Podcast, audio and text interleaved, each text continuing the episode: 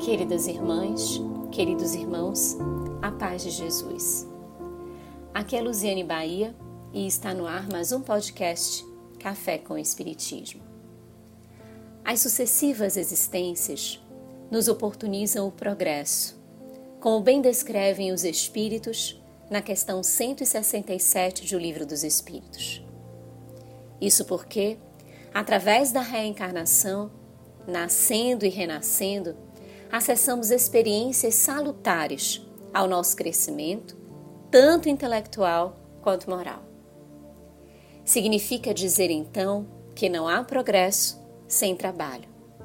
Para que nos aperfeiçoemos, necessário se faz trabalhar. Mas o que vem a ser o trabalho?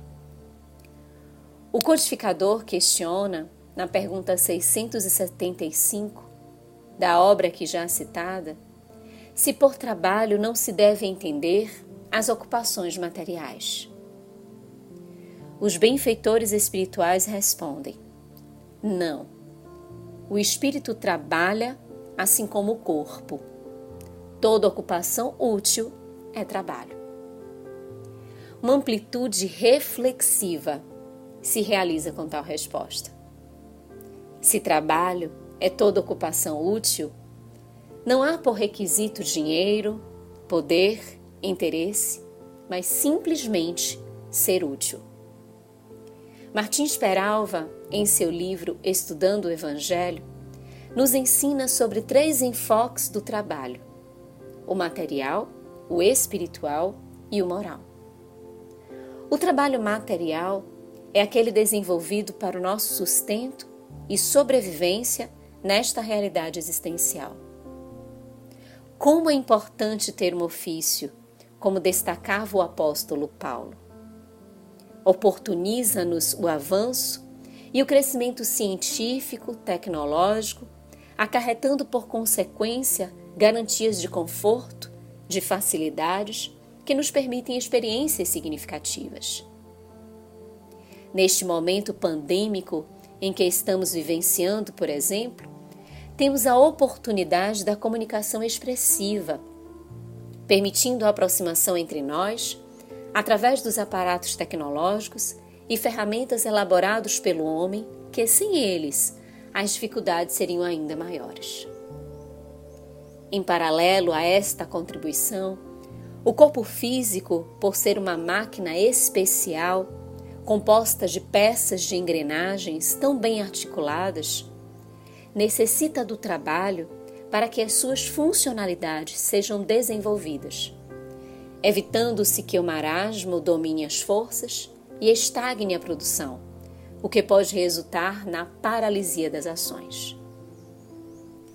De outro lado, o trabalho espiritual nos aproxima do outro. Permite o crescimento das habilidades de atendimento, de sentimento de empatia pelo próximo. É o exercício para aprimorarmos a nossa acuidade acerca das necessidades alheias e nos colocarmos à disposição do serviço. Questionado acerca de quem seria o maior, Jesus respondeu que seria aquele que serve. O grande convite de crescimento é o serviço, pois através dele permitimos crescer em nós a verdadeira caridade, que é a ferramenta libertadora das nossas imperfeições. Vemos, nos grandes exemplos trazidos por André Luiz e Manuel Filomeno de Miranda, através da mediunidade abençoada de Chico Xavier e de Divaldo Franco, respectivamente, o quanto os espíritos possuem ocupações úteis enveredam-se em atividades diversas, tendo todas elas significado e importância, não existindo qualquer comportamento que desmereça as funções realizadas. Tudo é trabalho, tudo é serviço, portanto, dotado de propósito e de contribuição para a coletividade. Ainda na classificação de Martins Peralva, tem-se o trabalho moral este é de expressivo destaque. É o que nos oportuniza o crescimento. o avanço sobre nós mesmos.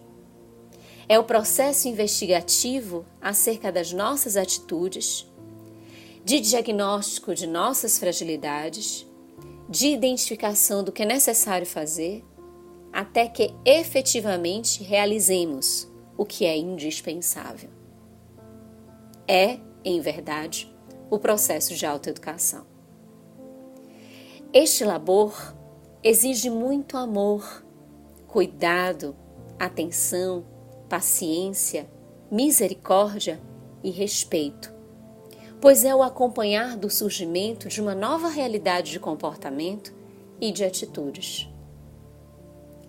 Logo após Jesus afirmar que o que serve é que é o maior, anota o evangelista Lucas, capítulo 22, versículos 24 a 38, que ele falou a Pedro que antes mesmo do galo cantar, Pedro o teria negado por três vezes.